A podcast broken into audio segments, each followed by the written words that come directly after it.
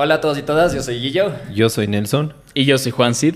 Y están. En donde vive el miedo.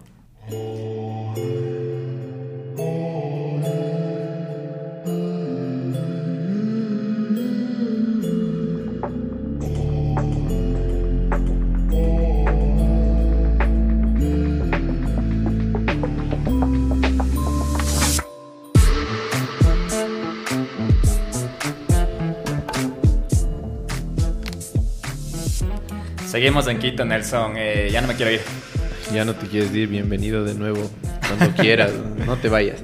Pero bueno, ya, ya saben la típica de cuando escuchan una voz extraña, tenemos a alguien más con nosotros y hoy estamos súper, súper emocionados porque estamos con alguien que nos va a ayudar un montón en el tema de hoy. Hoy es otro chatter, que ya saben, a, este capítulo ya deben saber lo que es chatter. Pero sí, vamos a hablar acerca de un tema especial, en este caso las redes sociales y cómo sus peligros en el mundo, en la época actual, ahorita está pasando un montón de cosas, las redes sociales se hicieron más fuertes en la pandemia. Pero sí, quiero dar la bienvenida a Juan Simón, Juan Simón Delgado, o Juan Cid, como le, como le decimos los panas, para que esté acá en donde vive el miedo. Él viene haciendo, ¿cuántos años? ¿Seis, cinco años de redes sociales? Cinco años de redes sociales desde que tengo 16 años. Chévere, entonces cuéntales un poco al Miedo Gang, quién eres, qué haces, y ahí te preguntamos cualquier cosa que, que tengamos nosotros también. Yo me dedico a criticar el sistema educativo por medio de mis redes sociales y también a dar tips para sobrevivir al mismo. La verdad es que yo nunca me sentí a gusto, conforme con la manera en la que me estaban enseñando a mí. Y bueno, yo empecé en redes sociales haciendo humor, grabando borrachos, dato curioso. y me, y me da punta, ¿no? yo sé que has estado bebiendo mucho aquí en Ecuador, pues sí, sí, me adelanto, podríamos hacer un video de bebidas. Pero bueno, el punto es que luego me empecé a preguntar qué era lo que yo en verdad quería escuchar o qué era lo que yo quería que me dijeran a mí cuando esté viendo un video en YouTube o cuando esté escuchando un podcast. Y me di cuenta que lo que yo no estaba conforme era con la forma en la que yo estaba aprendiendo y que eso era lo que yo quería escuchar. Entonces ahí empezó todo, sobre todo el contenido actual. Ya cinco años, Fancy, de esto te ha dado también varias alegrías, ¿no? Eh, en nosotros al menos si te seguimos desde ya hace algún tiempito y hemos visto que eh, todo tu contenido siempre está enfocado en meterle muchas ganas, mucha pasión y eso también nos ha motivado mucho. Eh, no, yo pues un honor estar aquí. cuéntanos también qué ha sido uno de los de, lo que más lo que más te, ha llenado de, este mundo del, del de crear contenido y, todo eso? yo creo que hay muchas cosas, sobre todo me acuerdo, yo creo que hay diferentes tipos de emociones cuando te dedicas al contenido digital. Entre esas, yo creo que cuando celebras algo, eh, no sé, es, muy loco, sobre todo cuando te pagan por primera vez por hacer algo que te gusta y dices, puta madre, o sea, a mí por lo menos me pasó mientras yo estaba en el colegio. Y decía como, mañana tengo prueba de matemáticas o hacer esta campaña. ¿Qué crees que iba a preferir hacer yo? Entonces, sobre todo eso de decir como sabes, algo que yo estoy haciendo funciona en el mundo real. Eso yo creo que es la primera felicidad. La segunda, yo creo que ya sería como en cosas que dices, chuta, ¿en serio pasó esto? Que han sido dos. La primera es en el 2000, que será 2019-2018, cuando se estrenó Bohemian Rhapsody. Bueno, antes de que se estrene, yo estaba haciendo contenido también de cine. Entonces me invitó eh, en ese entonces 21 Century Fox, el actual Disney, eh, a ver un 15 minutos de Bohemian Rhapsody. Como unos 6 meses antes de que salga la película, como para cachar la reacción, yo estaba con los periodistas, o sea, eso de que califican la película, por lo menos como ven si es que puede funcionar, y yo estuve en esa función. Con 19 años, ahí más o menos, 19, 20 años. Falté alcohol ese día. Wow. eso, y actualmente la última fue entrevistarle al presidente, sobre todo porque dije como el presidente cacha lo que estoy haciendo en TikTok, y ahí fue cuando dije, sí está dando frutos todo esto. Entonces, eso. ¿Y a qué voy con que hay distintas emociones? Porque cuando después de que te pasan estas cosas, te pones a pensar muchas cosas más que antes no pensabas, como el, oye, ¿cuánto me faltará para dedicarme a redes sociales? ¿Será que lo estoy haciendo bien? ¿Será que debería hacer algo más para monetizarlo de mejor manera? Entonces, yo creo que el tema redes sociales vas aprendiendo con la experiencia, con viviendo el día a día y sobre todo dedicándote a eso, porque, ¿qué te diré yo? O sea, siento que es un mundo donde nadie tiene una fórmula exacta para crecer, por decirlo así. Entonces, cada experiencia puede ser diferente. O sea, conocemos gente que se viraliza por un solo video. Eh, acordémonos el año pasado, bueno, en pandemia más o menos, este TikTok que se hizo viral de este chico que iba en skate, tomando jugo. Sí. Ah, y Cantando. dices como, oye, ¿eso por qué se hizo viral? O sea, ¿qué onda? Entonces ya te digo, Internet es algo que a veces no tiene explicación. Yo te lo digo así, es como una carretera en neblina. Simplemente es prueba, error, prueba, error. Y ni siquiera prueba, error, porque no puedes aprender de ciertos errores. O sea, mira, yo te digo por experiencia. Hay veces que un TikTok no me pega. Listo, lo saco de TikTok. Bueno, lo pongo en privado, no lo borro. Pero luego vuelvo a subir el mismo contenido. Y tú, dos días más tarde, y funciona. Entonces ahí dices, no es la calidad de contenido, quizás no es lo que está hablando. ¿Qué, qué Más puede o ser? menos es como pescar. No lo ¿no? sabemos. Como ¿Sabes qué nos, nos- nos ha pasado eh, prácticamente lo mismo? Es como que a veces tú vas a, a- a Google o, o cualquier cosa a decir qué hora es la que más peak o la que tiene más engagement para tú subir un post. Ajá, o Y- buscas hashtags tendencia. Exacto, tendencia. Yo me acuerdo que vi que martes y jueves en la tarde era como que la mejor manera de, de, de subir post para que tengas reacciones, para que, tengas, para, puedas, para que puedas compartir.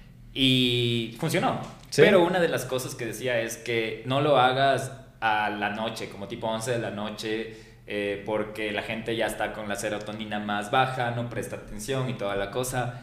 Y me quedé con eso. Pero una noche yo estaba solito en, en mi, en mi departamento y estaba aburrido. Entonces dije, así como yo estoy solito aburrido viendo redes, de ley hay un montón de gente como yo. Y le subí un reel, era un reel de terror y cosas así. Ya. Y no te miento, empezó como loco, como loco. Creo que es uno de los reels que más reproducciones tiene. ¿Pero en dónde? En Instagram, porque nosotros no usamos mucho TikTok. Ah, ok. Porque no sabemos. no sabemos Oye, cómo pero funciona. yo, yo nunca he estado, por lo menos hasta el momento, nunca, nunca he sido parte de una red social como Spotify, que ustedes sí. Uf.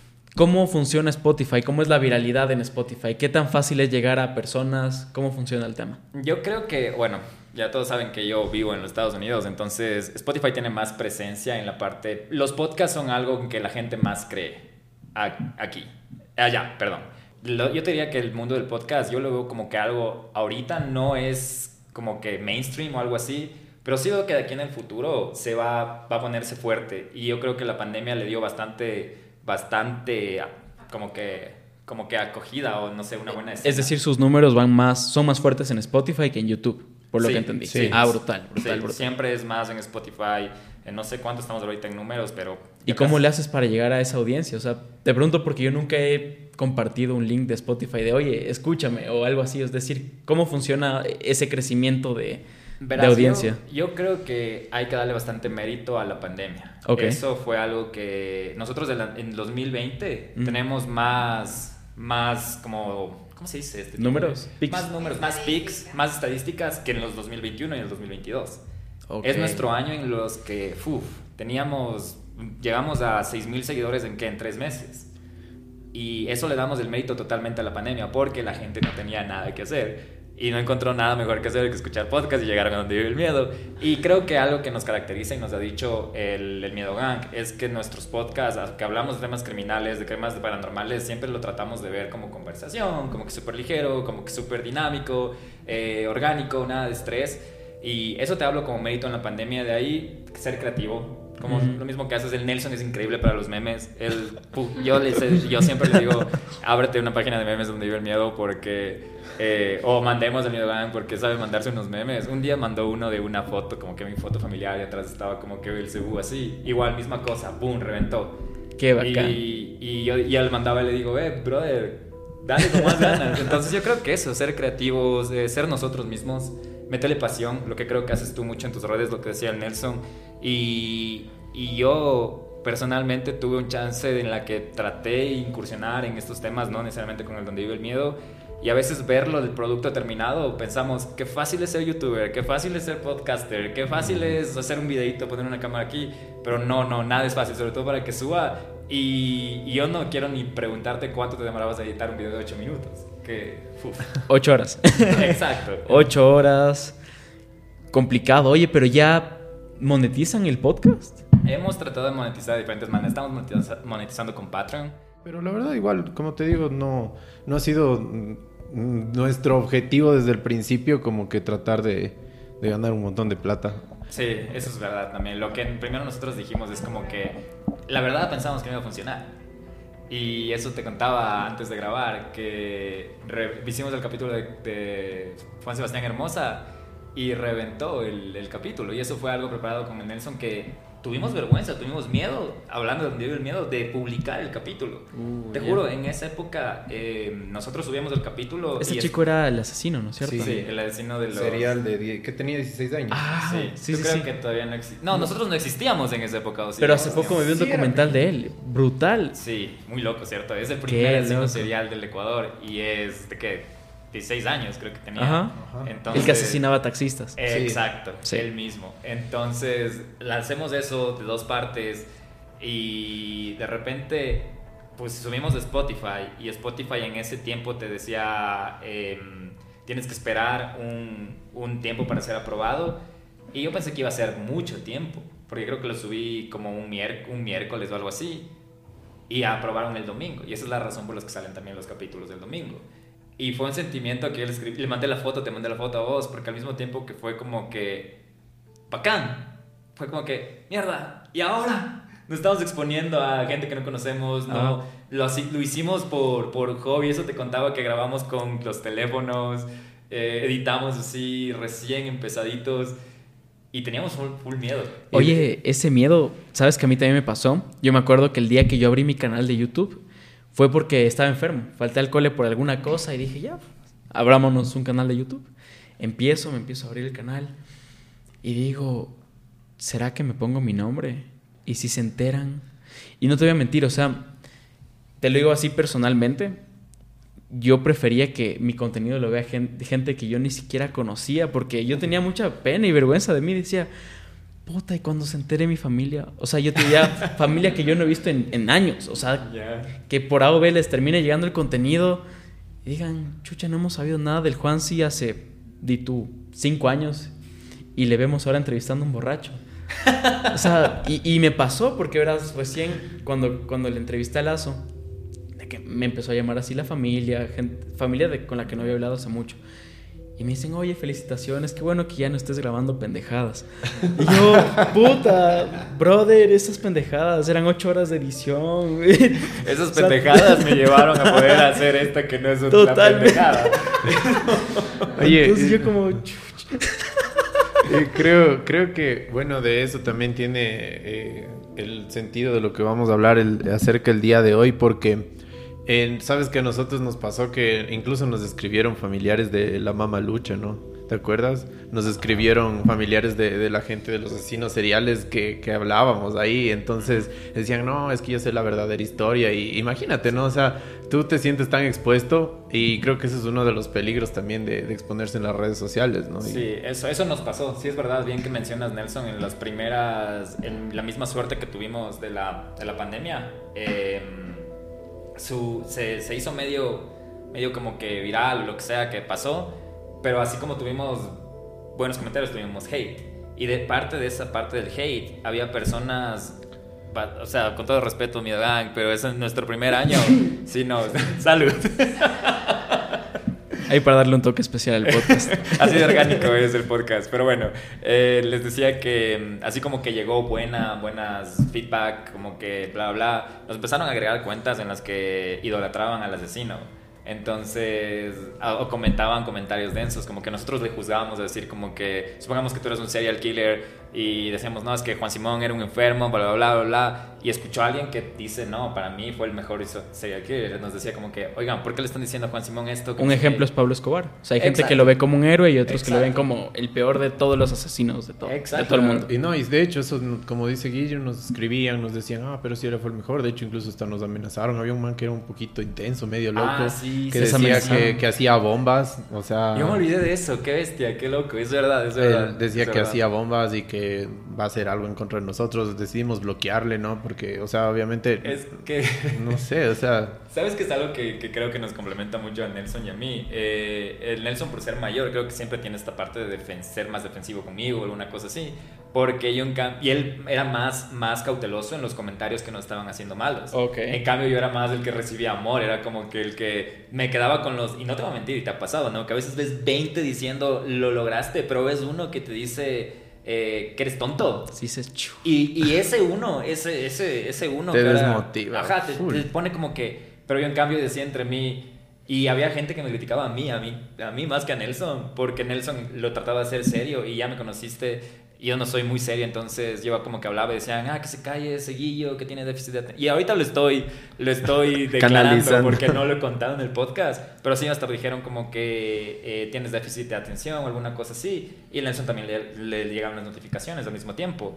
Y él se puso como que muy, ¿qué hacemos? Bloqueamos este, este, este cabrón, este hijo de puta, que no sé qué, que este otro, eh, ¿qué le pasa? Que denso, que bla, bla. Y yo dije, sí, borramos el comentario, pero no le quitemos el seguidor, solo para que siga viendo que, que se... Que se Qué loco. Oye, ¿sabes algo súper interesante? A mí me pasaba lo mismo, hasta que tuve una lección de vida. Y esta lección de vida fue que también te puedes hacer viral con hates. no hay publicidad mal. Sí y no. Mira, te cuento. Yo tengo dos videos míos que funcionaron a partir de comentarios hate. Tengo uno que colaboré con Nancy Rizol y yo le digo como, oye, eh, dije, suerte o muerto. O sea, dije, ella es una personalidad muy conocida. Sería muy bacán que este video funcione y se haga viral. O sea, porque estoy con uno de los exponentes más fuertes de- en ese entonces de YouTube Ecuador. Entonces, bueno, el punto es que grabé con ella y digo, ¿qué pasará si es que le pido un beso? ¿Será que nos, nos besamos? Y eso es puta, un contenido increíble. Entonces dije, ok, preguntémosle. Le pregunto y me dice como que no. Y ella me dice, pero de bromas, primero lávate el hocico. Y fue, ajá, eso, eso me dijo. Y Lo yo, grabando. ajá, yo cagué de risa, chévere, subí el video y todo. Días más tarde, como que full gente así me empieza a decir como, oye, te estás colgando de su fama, que ni sé qué, que cuánto le has de haber pagado. Así, pero chill, me dio igual. O sea, ya eran tantos comentarios que ni siquiera me iba a dar el tiempo de leer todos. Así, ah. Y luego de unos días, digo como, bueno, ya fue de, de unos meses, ese video superó las 100 mil vistas del putas y como que mi vida continuó. Y desde ese día no le he vuelto a ver a la Nancy. Y has hablado, estás en contacto, pero... No, no hemos hablado. O sea, ese día conversamos, ella estaba a punto de dar un show y hicimos el video. Y luego me busco en Google y pongo news. Digo, ¿qué noticias habrán de Juancid? Y ahí veo que dice Nancy basurió a este youtuber que le dijo que quería un beso. Y escribiendo el video del youtuber que... Entonces ya te digo, como que puede funcionar. Igual tengo un video en la experiencia de Star Wars, de Disney, Así estuve ahí el anterior. donde digo que tal robot cuesta, creo que dije 150 dólares y en verdad costaba 90 dólares. Y hay full gente que comenta como, oye, corrección, son Ya. 90 dólares. Y como siguen comentando por ese error, ese error hace que el algoritmo siga recomendando mi video, porque la gente sigue comentando.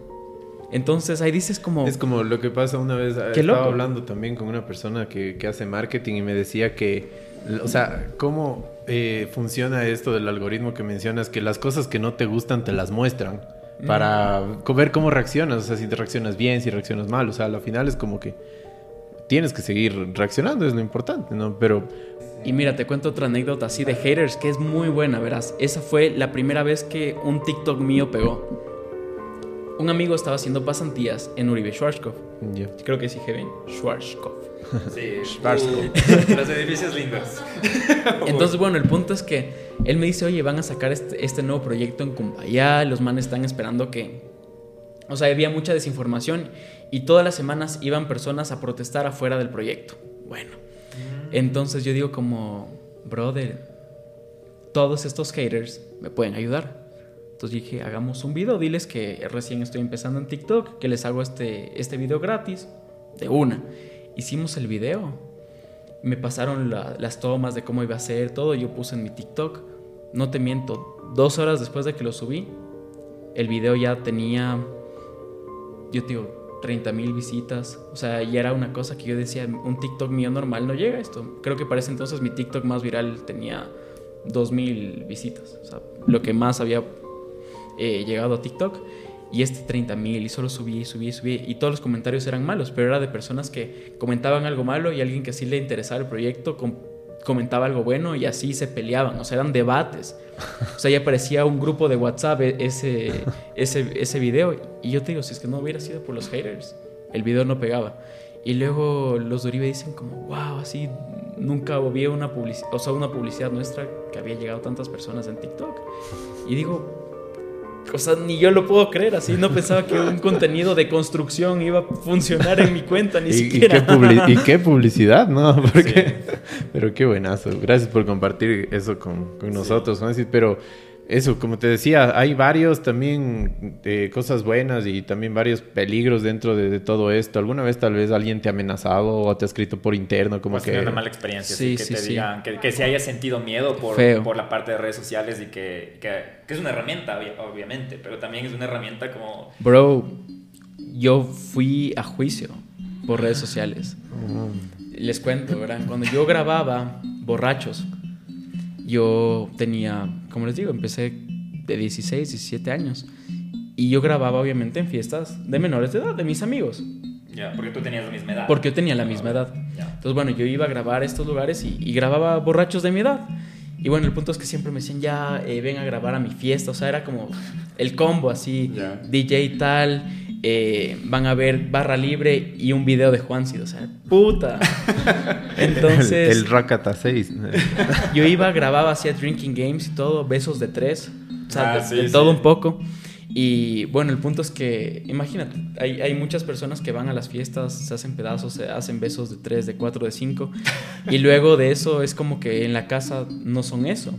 Entonces, como los videos llegaban a muchas personas, llegaba que al tío, que al abuelito, que a todo el mundo. Y luego era como, oye, baja el video. Y era como, no, yo tengo la autorización tuya grabada de que ah. quieres aparecer aquí. Se hacían despelotes, o sea, hasta Pero también lo hiciste bien, porque sí les decías, oye, te voy a grabar si tienes No, aprendí a la mala, o sea, eso estoy contando. Entonces, bueno, el punto es que hasta me llamaban los directores de los colegios de estos alumnos, por más de que no salían con uniforme y nada, se conseguían el número mío o de mi casa. O sea, yo siempre que subía un video de fiestas era como modo avión modo avión, así, porque siempre era la típica de, oye, yo no me acuerdo que te haya dicho que sí, ni siquiera me acuerdo que grabamos. Entonces, brother, ay, me encantaba ese contenido, pero justo sentía que era una pérdida muy fuerte para mí, si es que ya lo, vemos como, como, empresa y todo el tema, porque imagínate, iba a grabar un video, pagaba el, el, chico que me ayude con la cámara, en la edición todo el tema, y luego, oye, que corta esto, que lo de acá, no, que yo ya no quiero salir. O sea, era tenaz. Entonces ya dije, no, ese contenido es muy riesgoso. Entonces, bueno, el punto es que eh, habían un director, no voy a mencionar el, el, colegio, me decía como que, ah, te voy a, denunciar, a demandar. Porque... Y bueno, el punto es que él todo esto lo hacía pensando que yo era mayor de edad. Entonces, bueno, el man luego ya se entera que soy menor de edad, que no podía hacer nada. Listo, no pasó a mayores. Y luego ya voy a grabar una fiesta, pero yo dije, este video tiene que ser el más épico de todos. Así, puff, compré eh, juguetes, o sea, de todo un poco compré. Y bueno, el punto es que ahí fue, eh, grabo eh, un video, un chico que así como que la típica de fondo, fondo, fondo, fondo. Y tan, el man estaba tan borracho que coge la botella así, ¡pac! y se le riega en la cara, o sea, yo solo viendo eso dije, va a pegar este video, va a pegar, o sea, si ya se le regó la botella en la cara, va a pegar, o sea, es contenido. Es más, podría funcionar ahí como un pa. Como... ya, ya, estabas diseñando el Vine, el meme, todo. todo. Entonces, eso, es un talento, como tú ya, ya creas... el video editado en mi cabeza. Exacto. Y el punto es que dije, wow, así, bueno, el punto es que este video sale, pega y me llega al colegio. Va la policía al colegio. Y yo, chucha, la policía y, vienen a dejar algo para mí. La carta del juicio. No, con mi video así en un disco. O sea, el video ya igual ya no, ese día lo, lo eliminé y todo, pero tenaz, tenaz. Bueno, el punto es que ya te imaginarás mi mamá así llorando, me dice, es que grabas pendejadas. Eh, mi papá así como, no sé, mi papá tiene una personalidad como, le gusta la adrenalina, yo creo. Dijo como que ya, sí, vamos a salir de esto, todo va a salir del putas. yo te represento. Entonces, no, me representó un tío. Entonces, bueno, el punto es que llegamos y ahí me di cuenta que vivimos en un país súper, súper corrupto porque pues yo tenía todas las pruebas a mi favor de todo el tema, o sea, incluso de la invitación, porque ahí me hicieron toda la investigación del tema, de cómo fue que Juan sí llegó a grabar hasta, hasta allá. Y obviamente pues estaba el, el, flyer de que yo iba a estar ahí, eh, todo el tema. Entonces, bueno, a fin, premeditado. A fin de cuentas, es como que yo tenía todas las de ganar, pero, o sea, ahí en verdad, nunca, creo que es de los pocos días que yo estuve tan decepcionado en mi vida. Porque este chico fue con el papá. Al nosotros, yo continuaba siendo menor de edad, como que más bien lo que nos dijeron es como que siéntense y vean la forma de arreglar las cosas. Entonces, nosotros teníamos todas las pruebas de que todo había sido como tenía que ser, o sea, legal. Eh, yo tenía los permisos para grabar, incluso el de él, que estaba en video de, oye, ¿quieres salir? Sí. Ok, ya empezaste, ya hiciste. Todo. Todo bien. Pero ahí había algo misterioso. Mira, yo me fijo mucho en el lenguaje corporal de las personas. Y este man fue con su papá. Y el papá fue con gafas. Ni siquiera se quitó las gafas porque no podía vernos a los ojos, ni a mí, ni a, mi tío que era el abogado, ni a mi papá. y con los brazos incluso cruzados, como Cerrado. que. Cerrado, ajá. Entonces, y este man también, el, el chico que salió en el video, que se le caía la botella de trago encima, ni siquiera me veía solo así como porque yo creo que incluso lo fingieron. Es, como que el man me, terminó diciendo como, oye, por tu video eh, tengo daños de salud mental y bla, bla, bla. Y era cosas que, que no. Y dices, no, mira, incluso con esto te digo. Me decía que él desde ese video ya no podía salir, que ni sé qué. Y yo, yo le iba investigando porque ya sabía que iba a tener esta, esto de aquí. Porque, ¿qué será? Un mes después recién fue el, el, tema que nos sentamos a hablar. Entonces ya le investigaba. Y seguía en la joda. Y, el punto es que este man sí se había ido a un festival de música hace una semana. Y le digo, pero te fuiste a este festival, así, le enseñaba. Y ya como que hubo, un receso y mi tío y mi padre dicen ya como que ya no le sigas diciendo esas cosas porque... Le estás... Le estás... y mi tío dice que es abogado, dice, esos manes solo quieren plata. O sea, eh, eh, vieron esta oportunidad como algo para sacar plata. Entonces ya llegamos a la conclusión de que yo le iba a pagar un mes de psicóloga. Pero chucho, o sea, ¿me entiendes? Ahí fue cuando dije, ¿será el de los videos de fiestas? ¿Será que sigo? Y ahí dije, ¿sabes? Me voy a esperar a cumplir 18 años. Cumple los 18 y eh, empiezo a grabar ahora, pero en discotecas. Bueno, el punto es que... Y otra vez te demanda. que el tiempo eh, se continuó fluyendo y, y todo el tema.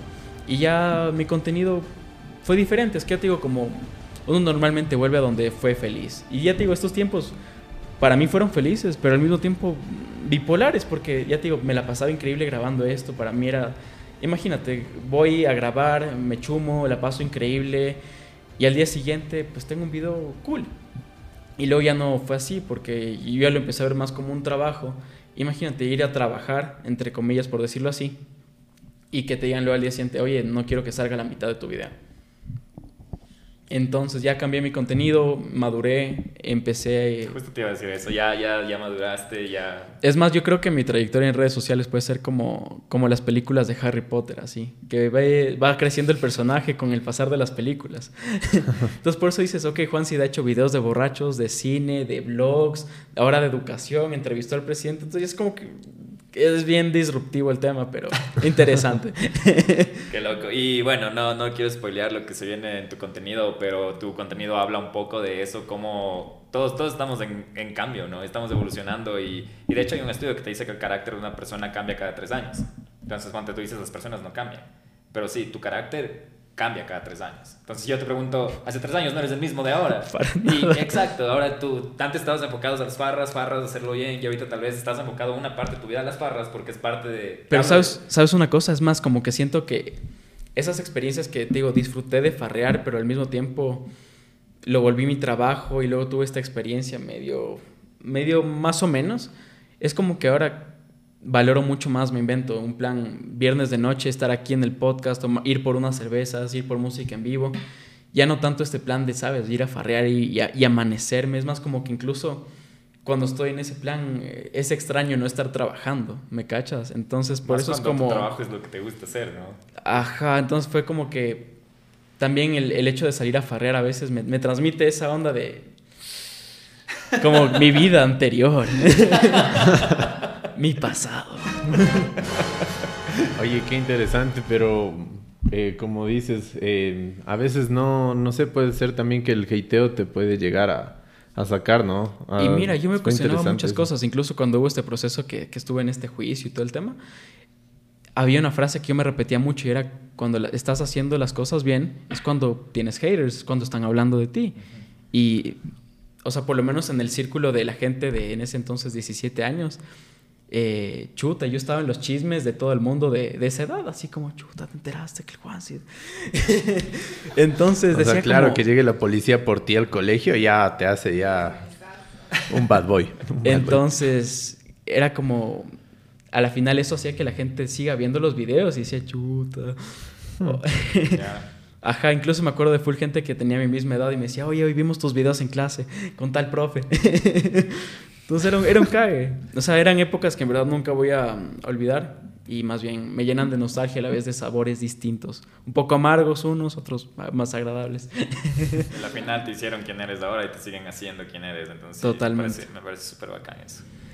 Eh, pero bueno, eh, ya mm, yendo un poco más a, a que, hablando de tus experiencias, nos, en- nos encanta todas tus experiencias buenas y toda la cosa, pero queremos tal vez meterle un poco de miedo a esto. No sé cómo tú dirías que fue de las maneras. Sé que el juicio te dio miedo porque eras chiquito, eras todo, pero no sé, ahora tú, como, como una persona que usa las redes sociales como herramienta, eh, en base a experiencias o no necesariamente en experiencias, ¿cómo le dirías a la gente que, que así como es una herramienta increíble de aprendizaje? También puede ser como una herramienta que te puede exponer bastante como persona o puede hacerte vulnerable. O de hecho, hasta las mismas redes sociales te dan acceso a lo que algo que tú no buscabas, pero que te gustó. No sé si ves a lo que voy, es como que... Total. te- y no es necesariamente lo que te guste es bueno. Y ahora, hablando del tema de donde vive el miedo, nosotros tratamos también ser, de no ser tan gore por el, obviamente los lineamientos de, de, de Instagram y todo. No sé en TikTok cómo es, si hay más lineamientos o más, son más de ellos más...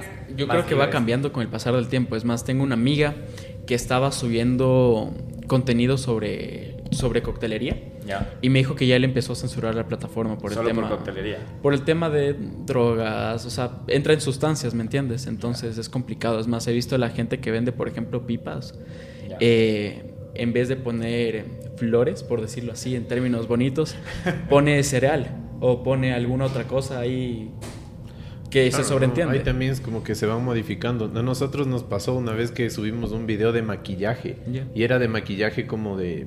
O sea, como de, de, de- de Halloween. Sí. Y había como que... Obviamente se maquilló la cara como partida y todo. Y nos bloquearon el video. Mira, yo creo que vivimos en la era de más esclavitud posible. Sobre todo porque ahora, primero que nada, siempre nos están escuchando. Ahorita hablamos de, de juicios y vas a ver cómo te aparecen anuncios de abogados en tu Instagram ya mismo. ¿Verdad? Pero bueno, seguido de eso. O de Uribe Schwarzkopf, no sé. Pero bueno, el punto de eso es que el algoritmo hoy en día te dice qué puedes subir y qué no puedes subir. O sea, ya no es el internet que, te digo, con el que yo crecí, que yo decía chuta, me meto a YouTube y veo lo que no hay en la tele. O sea, no hay restricciones, contenido chuta que no vas a ver en la televisión. Ahí nació el bananero, por ejemplo.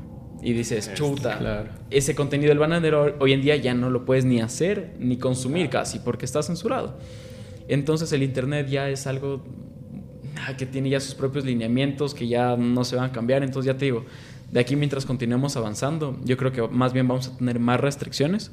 Por ejemplo, mira, a mí me saben llegar anu- eh, mails de copyright de videos míos de 2017 y digo como chuta, bueno, tres años, un poco más sin que me digan nada, puta, es un golazo. Borro nomás el video y continúo, pero ya te digo, sobre todo con el pasar del tiempo lo he sentido más limitado. Interesante, ¿no? Mire, es más, eh, yo pensé que iba a tener problemas y ahorita justo que estamos en un podcast de terror, les cuento, solo he tenido una experiencia de terror mientras grababa un video. Y es más, a mí me ¿En serio? encantó porque dije, wow, así como que mi primer video de exploración urbana, que en verdad pasó algo y no fue como la típica que dices, chuta, ser actuado. Entonces, bueno, el punto es que actualmente, mira, yo vivo, no voy a revelar la ubicación exacta, pero vivo por Cumbayam y justo empezaron a ampliar la carretera para construir un proyecto que se llama San Patricio. Bueno, el punto es que era un sector de haciendas y así, y había una casa vieja, pero muy, muy vieja, así que ya estaba cayendo, era un potrero que tú dices, chuta, esto tiene siquiera sus más de 100 años. Bueno, le digo a un amigo, esto es propiedad privada, entonces nos vamos a tener que meter en la madrugada, ven a dormir a mi casa. 5 de la mañana nos levantamos, vamos caminando, nos metemos a este lugar y habían puertas como que cerradas, pero ya era, eran puertas tablas, así que a la verga, vamos a romper las puertas para entrar, vamos a hacer un videazo.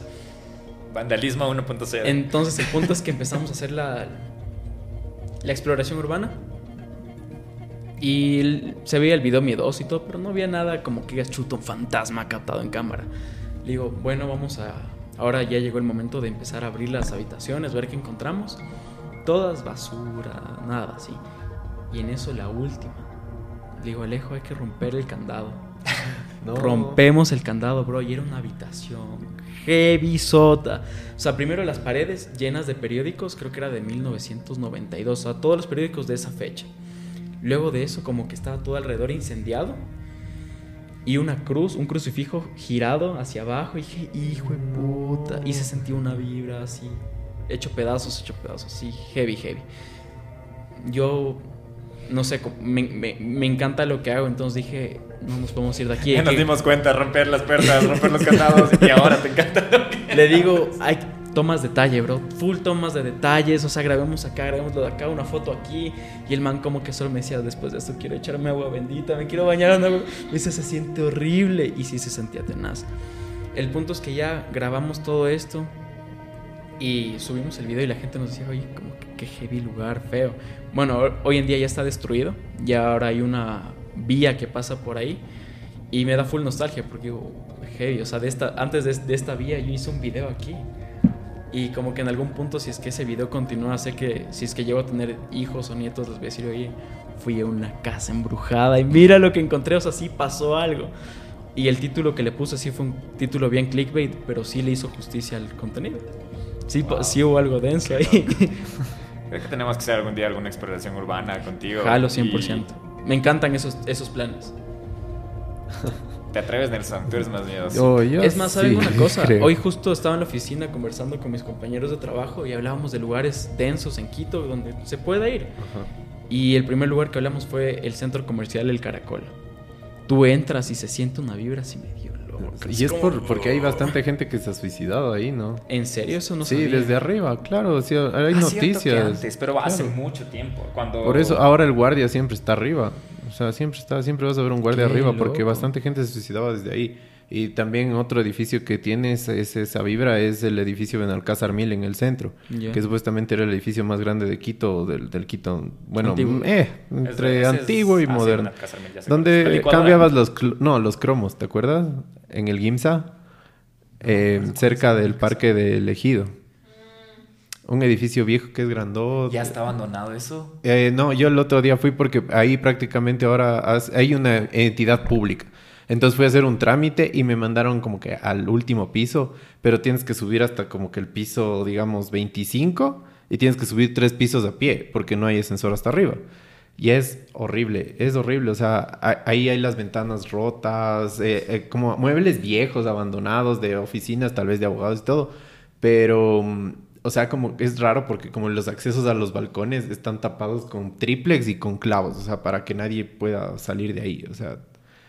Y mm, ahí me decía eh, un señor que decía, eh, un, guardia viejito, decía, sí, lo que pasa es que antes aquí la gente venía a matarse y yo, yo me reí, ¿no? Como que, ¿cómo? o sea, a tomar o a hacerse algo, no y verás, justo hace poco voy con un amigo al Caracol. Y el Caracol tiene bastantes tiendas de que te arreglan los celulares, las ah, pantallas. Bueno, el punto es que hueviemos, así vámonos hasta el último piso a ver qué tiendas más, o sea, qué otras tiendas hay. Pues sabes, antes de que sigas, sí es verdad, ahorita que caes en cuenta, entre más arriba vas, más feo se siente. No sé si es porque están abandonados, sientes que están abandonados. O sea, verás, yo lo relacioné con una tienda a la que llegamos al subir. Que era una tienda así donde venden full cosas de parametaleros y así, pero también venden cosas de terror. Entonces, bueno, entramos y había una ouija, pero eh, la caja era de por decirte tú, de Mattel de 1980, o sea, era caja ochetera de colección y todo, y decimos, qué bonita, o sea, para hacer una Ouija está, está chévere, hasta como para tener como... Como de, como de adorno. Ajá. Entonces, bueno, el punto es que el mal le saca, y ese momento en el que le saca, solo fue como una, un aire tenaz, y solo decimos como, oye, ¿por, qué se siente así? yo sentía como que me estaban apretando el entre la, la, la, columna vertebral y el estómago, así como... como que algo me, me cerraba así y mi, mi, amigo se sentía igual y él dice es que ya le hemos probado sí funciona o sea compre nomás porque o sea le aseguro que va a funcionar ya le hemos probado y todo. Viene con tres fantasmas. Y no por separado uno del 80 uno del 70 y uno del 60 y bueno saliendo de eso solo decíamos como chucha qué loca experiencia porque y nos subimos luego, recuerdo, al, al, carro, ya ni siquiera vimos el tema del teléfono porque salimos así como súper asustados. Ya no lo había visto, sí parecía el caracol, sí se siente... Sí, es pesado. Sí, sí es pesado. Sí, de hecho también es uno de los, de ahorita que me acuerdo, de los más antiguos de Quito, pues el caracol. El CCI es el primer centro comercial de Quito. Y le hicieron el caracol al frente como que una extensión para tiendas menos low cost, o sea, más low cost podría decirse. Porque antes en el CCI solo habían tiendas un poquito más aniñadas, del Supermax y tal la cosa. Qué loco. Oye, ya para... Ah, bueno, sé que este capítulo está un poco de diferentes temas, pero ahorita eh, hablando del tema de redes sociales, me gustaría discutir esto entre los tres. No lo hemos hablado ni con Nelson ni nada, pero yo creo que estamos en una época súper detonante de cómo eh, las redes sociales han llegado a un pico en el que ya debes crear más cosas nuevas, como más cosas que tal vez salgan ya de la del punto hasta un poco más social personal y te estoy hablando de lo que está a punto de pasar del tema de, de, metaverso de metaverso de situaciones virtuales. Entonces a mí te voy a, te voy a ser sincero como que me llama full la atención porque no vivo aquí en el Ecuador y me encantaría yo que sé con el tiempo grabar un podcast en tres países y meterme a realidad virtual y verles a los tres y sentirle más cerca el tema. Pero ah, recientemente, hace unos meses, hubo ya la primera denuncia de acoso en Metaverse. No sé si viste eso. No lo vi. De una señora inglesa que entró al Metaverse, porque ya está funcionando, de hecho, el Metaverse ahorita. Y que como tú te haces ahí tu, tu avatar, eh, te pones tu nombre, te creas un perfil tal cual. Y haz de cuenta que somos tres personas y ahí está la chica inglesa y nosotros la empezamos a acosar. Así como que, imagínate a ese punto. Y ella denunció a Metaverse por el tema de acoso porque como cuatro hombres se, le acosaron virtualmente. Es que es extraño, lo puedes interpretar de diferentes maneras. Suponte tú, estamos tú y yo jugando Call of Duty online. Y suponte que hay un man que solo se te acerca y solo te mata a ti, solo te mata a ti, solo te mata a ti. Pues como que me estará acosando. ¿Qué, qué onda con este man? Me tiene pica. O sea, e, es bastante variable. Y sobre todo, mira, con este tema de que yo siento que a partir de la pandemia hubo un boom de, influencers, sobre todo porque es como que explotó TikTok. Y no es por desmerecer el trabajo de nadie ni nada, pero mira, yo soy una persona que migró de YouTube a TikTok y tuvo, o sea, yo vi ese como... Como ya la, la, la, la transición. Y decía como hay gente que solo está creciendo de manera, o sea, abismal con bailes. Y decía como, ¿será que debería yo aprender a bailar? Entonces ahí cuando es como que empiezas a conversar con personas que te dicen, oye, quiero volverme creador de contenido, quiero volverme influencer, es como que en la cabeza de nosotros, sin darnos cuenta, ya tenemos pilares de marca. Ya que voy con pilares de marca. Es como que, ok, sabes, si te gusta la comida, hazte foodie, recomienda restaurantes. Ok, a ti te gusta ir al gimnasio dando rutinas de cómo ir al gym. Eh, tú que eres chistoso, haz monólogos en internet. Y es como que incluso la misma sociedad como tal ya tiene como sus propios pilares de, oye, esto, eh, esto se hace si es, que, si es que vas a ver comida, esto se hace si es que quieres verlo de acá. Y ahí fue cuando yo justo tenía esa lucha cuando no sabía qué, qué subir, si es que antes subía contenido de humor, y ahora qué hago. Y ahí dije, no, sabes, y ahí fue la primera vez que me sentí en paz con mi contenido cuando empecé a hablar del tema educativo, de lo que hago ahorita. porque fue como que, sabes, me siento en paz porque sí, quizás hay gente que sí habla del tema, pero no lo hace de una forma recurrente como yo. ¿Sabes qué? Eh, yo, a mí me parece eso muy arriesgado y de mucha valentía, y te digo aquí una vez, porque a veces nosotros ya queremos crear algo que ya gusta. Como que hacerlo, hacer el camino, el shortcut de ir rápido a decir lo que más le gusta. Por ejemplo, Nelson y yo también somos medios chistosos y decíamos, hasta la Alison nos decía, producción, que por qué no hacemos un podcast de comedia. Ah. Y era porque no queremos hacer algo que ahorita está pasando mucho. Y sin desmerecer a los podcasts ecuatorianos que están haciendo comedia, están muy buenos. Eh, eh, estamos abiertos a colaboraciones, pero son muy buenos, pero el Nelson y yo nunca quisimos ir a ese lado. Y yo creo que lo que tú haces es muy arriesgado y requiere valentía igual, porque te estás metiendo a un mundo en el que mucha gente no conoce. Y, por de, y de por sí ya ese camino es difícil porque no es un buen grupo de gente, pero si tu contenido es bueno, empieza el boca a boca, el networking que hablábamos antes, de que Mm. va, anda a ver ese contenido que es bueno y es el único que hay, entonces ahí está como que tú... Incluso también- yo siento que así fue como pegó Dross. Ah, Dross sí, Dross. hacía humor, Dross hacía incluso gameplays y luego de, de todo este tema sale el tema de que Dross hace terror y hoy en día nadie se acuerda del- de cuando Dross hacía comedia, solo de él haciendo terror.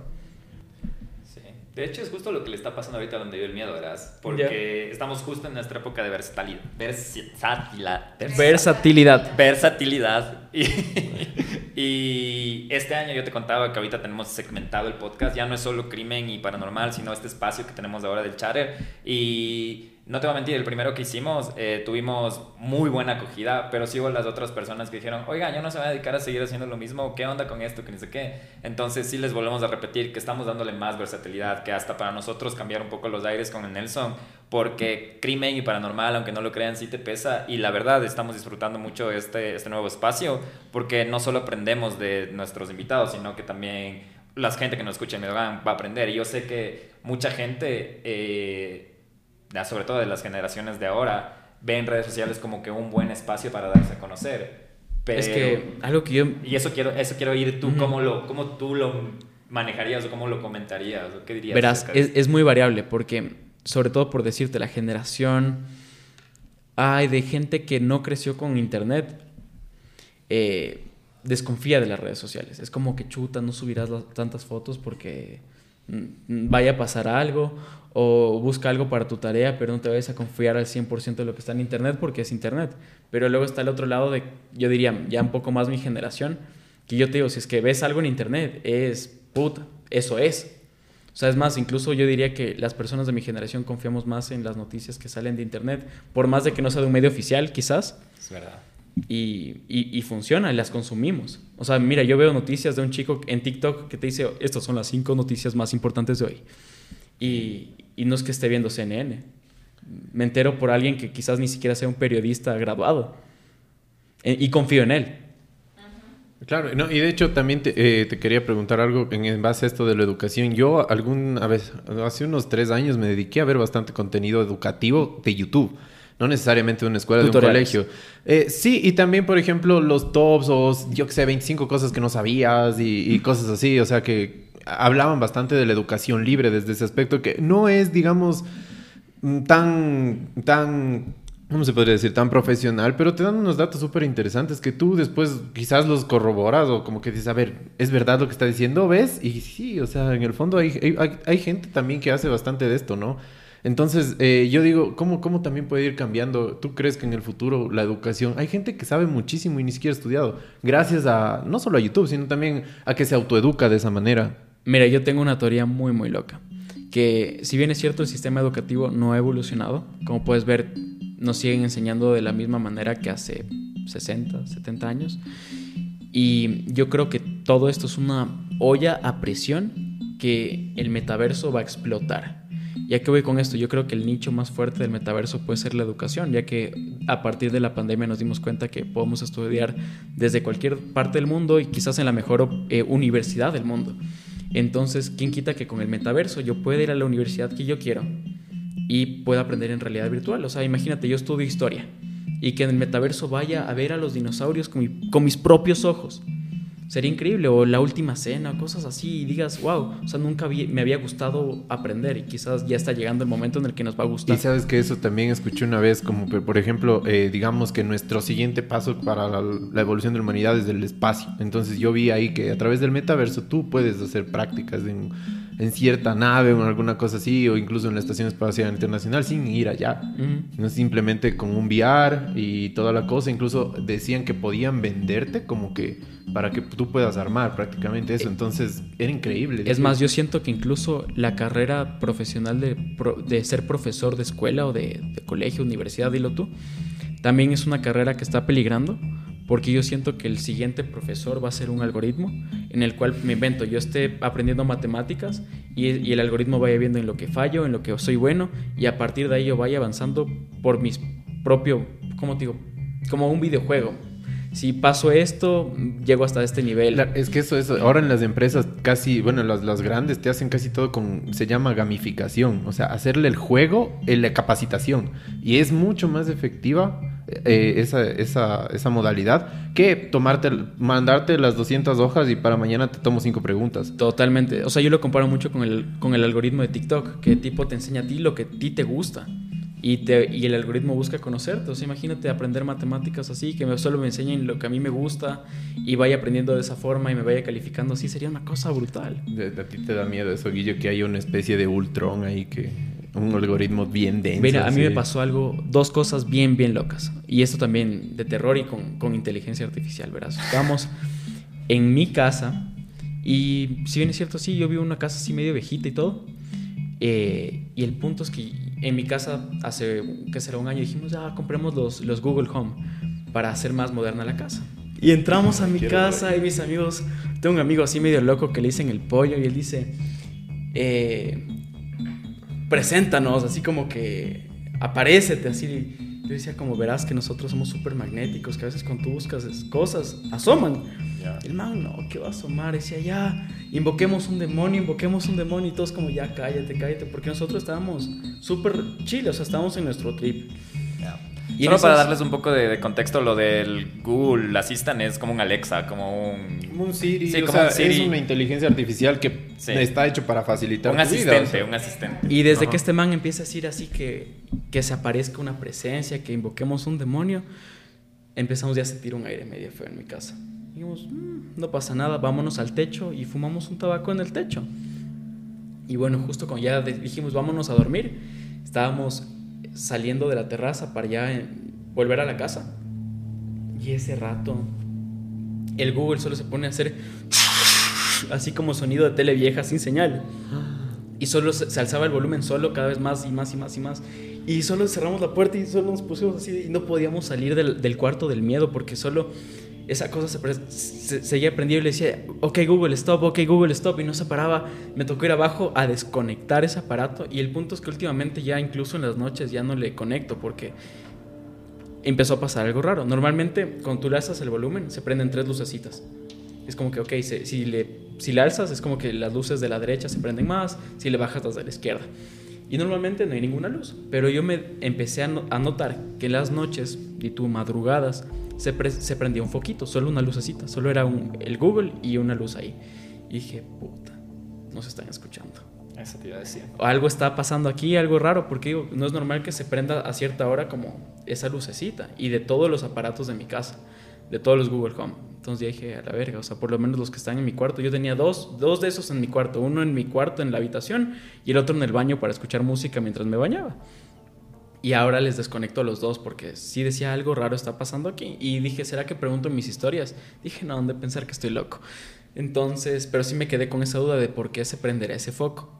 Porque antes no pasaba.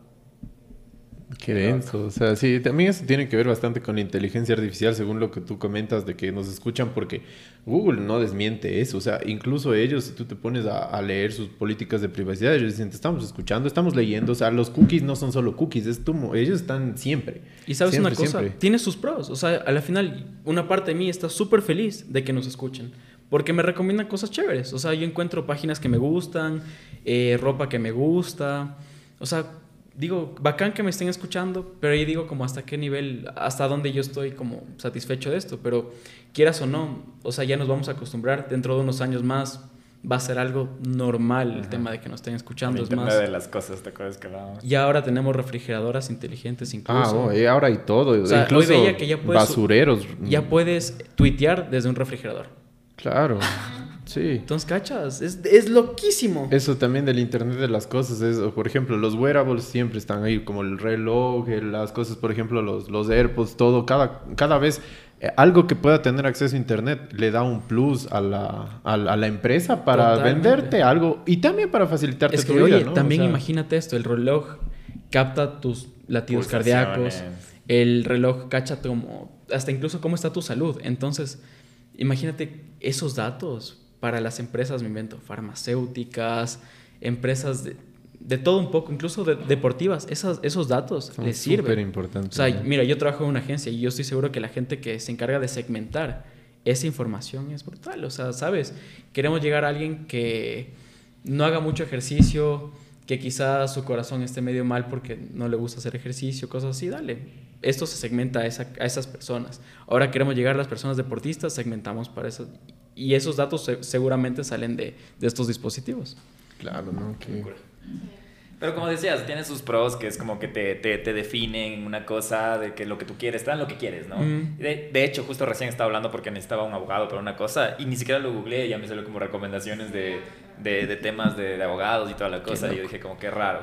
Pero también lo que me da un poco de miedo es como que qué pueden usar en tu contra, ¿me cachas? Es que yo creo que, nada, porque según ellos tú no sabes que te están escuchando.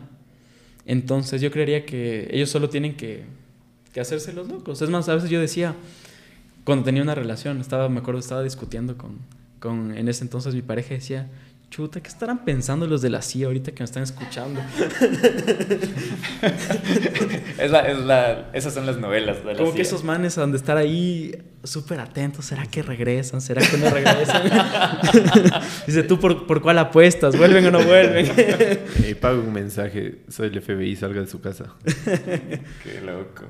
No, no, sí, sí, sí, es, estamos, vamos a vivir tiempos en los que o, o, no, hacemos las paces con las cosas como herramientas que tenemos y o tratamos de aprender de... Si te soy 100% sincero, yo siento que...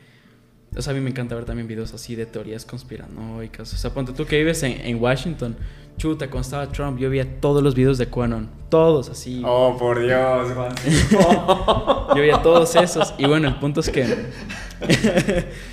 eh, es una secta, se podría decir, es un culto. es un grupo que está a favor de Trump y este, este grupo de personas, eh, o sea, te hablan de que hay sectas políticas eh, dentro de Washington, como por ejemplo Hillary Clinton dice como, ah, su fundación, debajo de esa fundación trafican órganos, trafican niños. el tema de los zapatos rojos, todas estas cosas. Pizzagate. Ajá, y Trump en teoría es como el, el, héroe, es como el elegido, the chosen one, para liberar a Estados Unidos de todo. Y por eso es que el man nunca inició una guerra. Y supuestamente es como que Trump llegó al... O sea, Trump es como el elegido porque su tío ya era, era amigo de Nikola Tesla y él es el único que conoce cómo la electricidad puede funcionar sin cables. Hasta la masonería está involucrada y es... Es, es, densote y hay unos documentales brutales de ese tema. O sea, en verdad dices heavy, heavy, heavy. Y bueno, el punto es que a mí me encanta ver ese tipo de videos de, de teorías de conspiración. Ya. Y hay muchos que te hablan sobre la Agenda 2030, de que, oye, sabes, el nuevo orden mundial, de a partir de la pandemia todo se ha ido acomodando para que la economía tome su, su, nueva forma. Y digo, o sea, miren, en 2020 habían cosas que para mí parecían muy descabelladas, como este tema de la digitalización de la moneda, todo este tema, y luego, ¡pum!, bitcoins. Y dices como, chuta, ¿hasta qué nivel esto era falso? Entonces, eh, todos estos videos te dicen que, sabes, nosotros solo nos estamos encaminando a vivir en una sociedad esclavizada, donde las eh, las personas poderosas quieren controlar incluso cuántos años tú vas a vivir y por eso es que ah, te están vacunando. Pero, ¿sabes? No, no, es que, no es que sea antivacunas ni nada del tema, solo te estoy contando como que...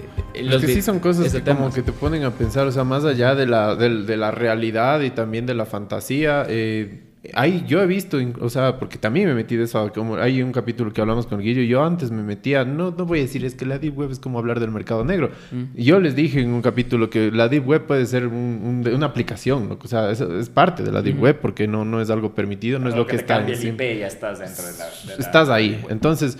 Em, yo creo que, que, que sí, que eh, hay bastantes teorías conspirativas que en verdad te dejan loco, ¿no? Como Totalmente.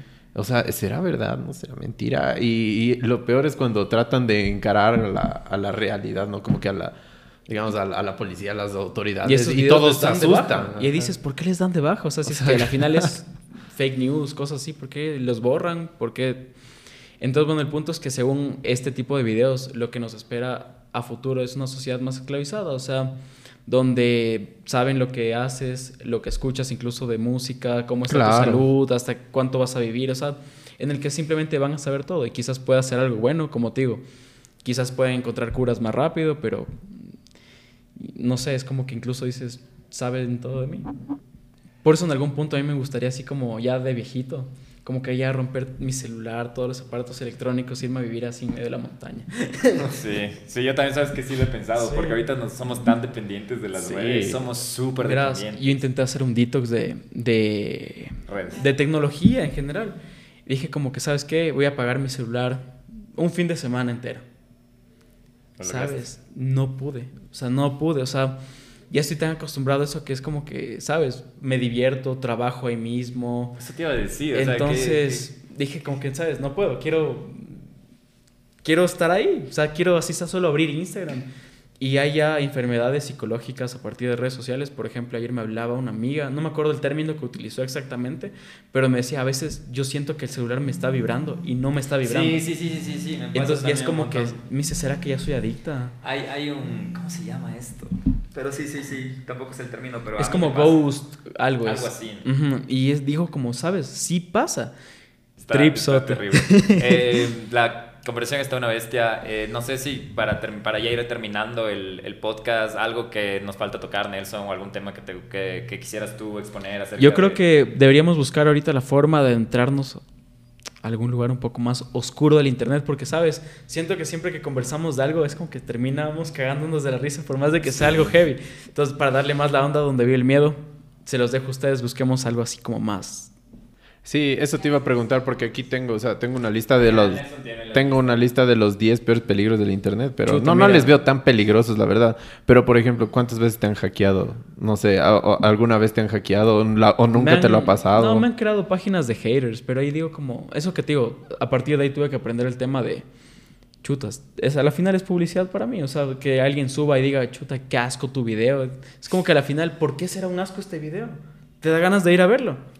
También, por ejemplo, ¿qué opinas de... Has visto, me imagino, en TikTok que, estás más ahí acerca de los challenges o retos que yo he visto algunos que en verdad me, han indignado.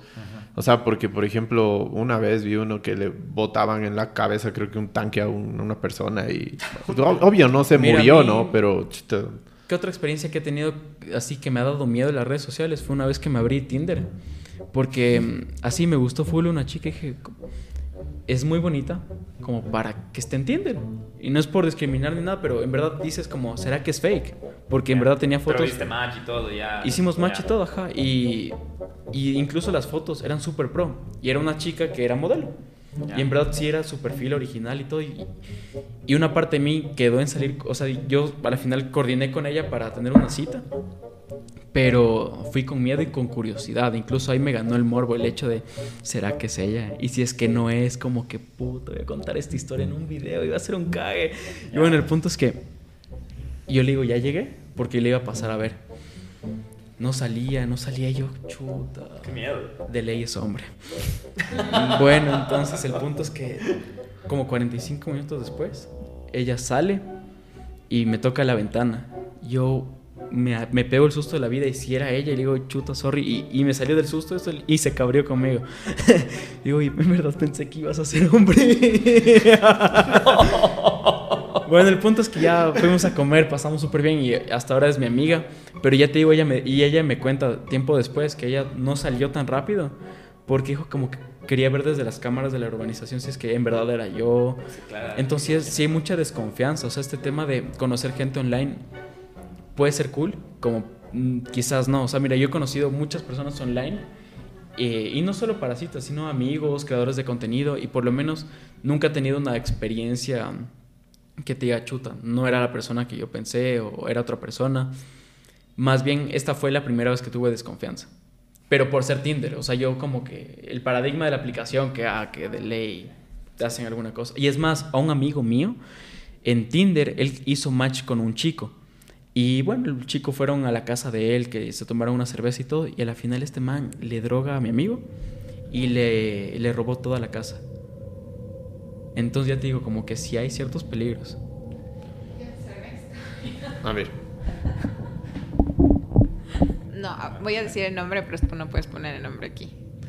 Justo la me contó que en Tinder una amiga, por estar tindiendo con uno y otro y otro, le había dado una enfermedad y que se ha ido al doctor y le ha dicho que supuestamente esa enfermedad solo da por el virus cuando tiene sexo con un muerto. Qué loco. Y era un man que pasaba, entonces de ahí ella me dijo como que no, Tinder no uses, pero no sé. ¿Sabes? A mí también así de experiencias así medio heavies.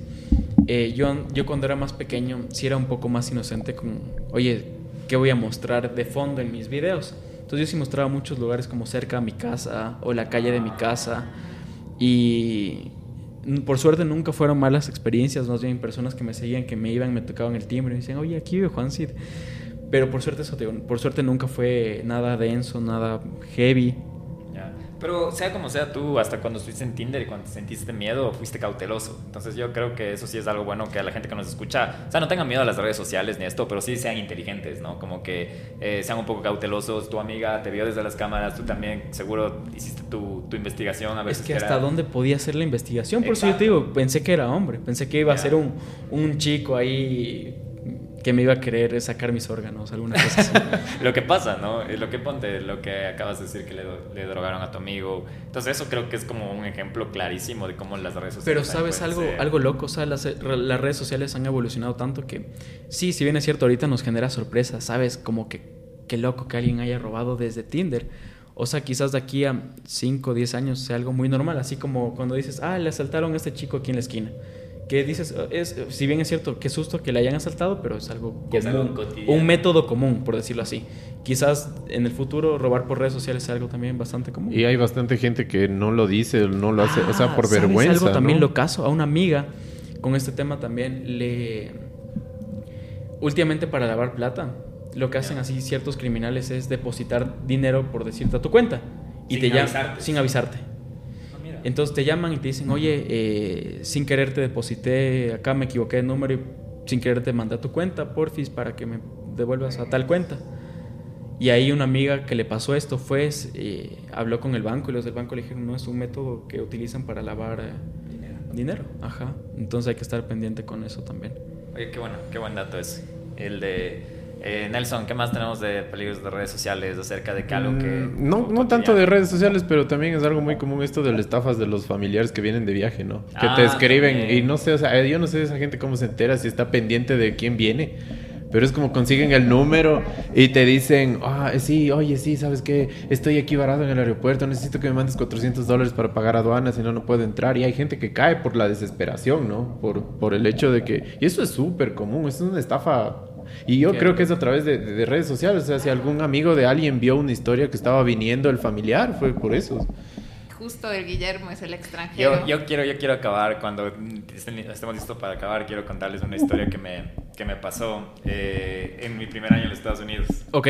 Eh, estamos listos, estamos listos para terminar con esta. Ya, porque sí, sí, buen, buen podcast cuando nos, cuando nos disfrutamos pasamos de la hora, ya vamos hora y 14. Y podríamos seguir. no sé si a Nelson le dejen. Pero bueno, eh, a mí una cosa para ir acabando que me pasó en, en, Estados Unidos mi primer año es que fue mi culpa, yo aseguro totalmente que fue mi culpa porque cuando ya tuve mi primer número de teléfono lo publiqué en, Facebook para que mis contactos, para ahorrarme tiempo, decir, oye, este es mi nuevo número gringo, lo que sea, y puse en Facebook. Eh, pasaron una semana y me escribieron a WhatsApp. Me escribió una chica eh, ofreciendo sus servicios. Que, que hola, y te escriben en español, lo que me llamó la atención. Entonces ya te hicieron la inteligencia. Que, que, denso, que eres latino. Que, que era latino, todo me escriben como que en español, pero un español medio, medio pendejo. Como que ni bien escrito gramaticalmente. Es como que hola, ¿sabes qué? Estoy en tal mi, mi, mi, código de teléfono era de Carolina del Norte. Ya. Y, pero yo no vivía en Carolina del Norte, sino en DC. Y la tía era como que, ah, es que voy a estar en Carolina del Norte este fin de semana, que bla, bla, te quiero ofrecer mis servicios, bla, bla, bla, bla, bla. Eh, yo tuve la, la, la, o sea, yo tuve la estupidez de responder, decirle como que, ¿sabes qué? No, muchas gracias, no me interesa, eh, pero gracias. Y... O sea, lo más inteligente hubiera sido no responder. Exacto, no responder, pero yo lo respondí porque no sé qué estaba pensando, medio tonto primer año. Digo, ah, bueno, y lo peor que tenían una foto como que, wow, ya. Entonces ya solo dije, eh, ¿sabes qué? No me molestes y todo. Y dejé. Era un viernes. Ok. El sábado me empezaron a llamar. No, miento, era miércoles. Y al siguiente día, jueves, me empiezan a llamar por WhatsApp. Eh, bloqueé el número. Al siguiente día me empiezan a llamar de otro número de WhatsApp y yo contesto y me dicen en voz un poco más, más o menos como de caribeña, como que, hola Guillermo Díaz, que, que ¿sabes qué? Eh, sabemos quién es tu novia, sabemos quiénes son tus papás, estamos hablando de una pandilla tal, que somos de tal lugar, bla, bla, bla, bla, bla. Y, yo, y no quieres que te pasen cosas malas, no tienes que hacer lo que tengamos que, que decir y bla, bla, bla. Colgué. Colgué y me asusté. Y me empezaron a mandar todas mis fotos con mi familia. Con, con mi hermana, con mi novia, con todo. Y yo entré en pánico porque dije dónde sacó, porque él me, me, amenazó con la familia, todo, y después me empieza a mandar cosas como que desmembramientos, cosas así, y yo entro en un pánico horrible, bloqueo el número y me dice, y digo, voy a ver a mi novia en ese tiempo, y le llamaba yo, decía, tal vez le están esperando afuera, le van a hacer algo, porque yo les, ni siquiera escuché el trato, nada que ver, y, y de ahí cojo y le escribí a mi, a mi novia, le decía como que estás bien, voy a almorzar contigo, y como que tú ya me ves, a mí se me notas lo que está pasando. Le fui a ver y me dijo qué pasó, le conté, también me lo dijo, ¿por qué respondiste? ¿Qué, qué tonto, debías dejar esas cosas. Y me asusté tanto y ya empiezo como que a bajar la adrenalina. Y yo en esa época tenía el Facebook público. Y todas las fotos que me habían mandado eran de mi perfil de Facebook. Todas, ¿de dónde puse mi número de teléfono? En Facebook. Entonces mi información sacaron de Facebook. Eh, fui a la policía de allá y súper frescos, como que Verás, tienes dos opciones, me dice. Eh, esto es una modalidad de estafa súper simple. Lo que normalmente ellos hacen, y les digo una vez, no sé si siguen haciendo, pero dicen que ellos te ofrecen el servicio de, prostitución. El momento que tú dices, se aseguran que tengas pareja también. Eh, el rato que tú, o familia, o cosas así, eh, o que estés allegado a tu familia, lo que sea, el rato que tú dices no, te ofrecen lo de la videollamada. Como que cybersexo, así, cosas así. una vez que tú haces eso, te graban y luego te extorsionan con ese video. Te chantajean.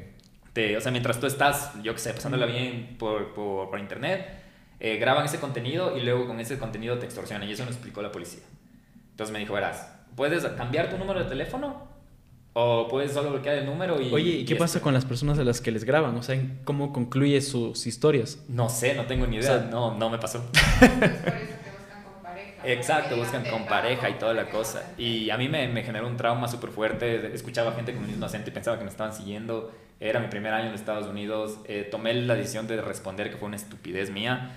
Pero sí, eso yo creo que no, lo había, no me había acordado, pero no sé, con eso yo diría que, que, podríamos, si no tienen nada más de, de temas relacionados a las redes sociales, podríamos ya ir concluyendo. Eh, no, yo creo que en verdad nos quedó corto este capítulo porque tenemos tantas historias que podríamos contar acerca de, temas relacionados con el Internet y también muy, muy feliz con lo, con lo que nos has podido eh, transmitir acerca desde tu experiencia. Ha sido para mí muy enriquecedor y también muy importante todo lo que tú estás haciendo en base a la educación. Me parece que es una verdadera revolución porque yo creo que las, las revoluciones de verdad se hacen con la cabeza, no con, no con balas ni cosas así. Y yo creo que la educación es parte de eso. Entonces, eso, eh, yo creo que algún rato, espero no sea tan, tan largo el tiempo que podamos volver a hacer algo contigo. Si es que hay chance. mañana.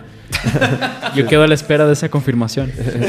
si es que hay chance o una exploración urbana o algo de eso que dices que también te gusta, así sería chévere. No hemos hecho todavía una exploración urbana, entonces podría ser también desde ese punto de vista, podríamos coordinarlo.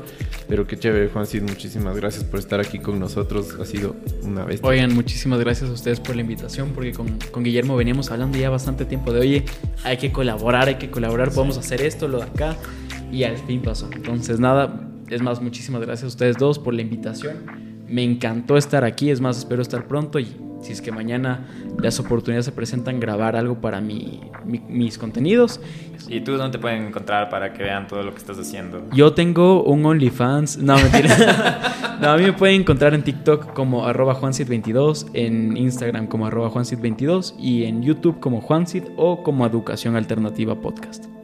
Eh, felicitaciones Juan, si desde ya sé que te va a ir bien y cuenta también con el apoyo de Nelson y mío para cualquier cosa. Con eso nos vamos, tengan una excelente semana, ya nos vemos. Adiós de mi parte, Nelson. Que les vaya excelente y muchas gracias de nuevo. No olviden que aprender no es memorizar. Adiós. Chao.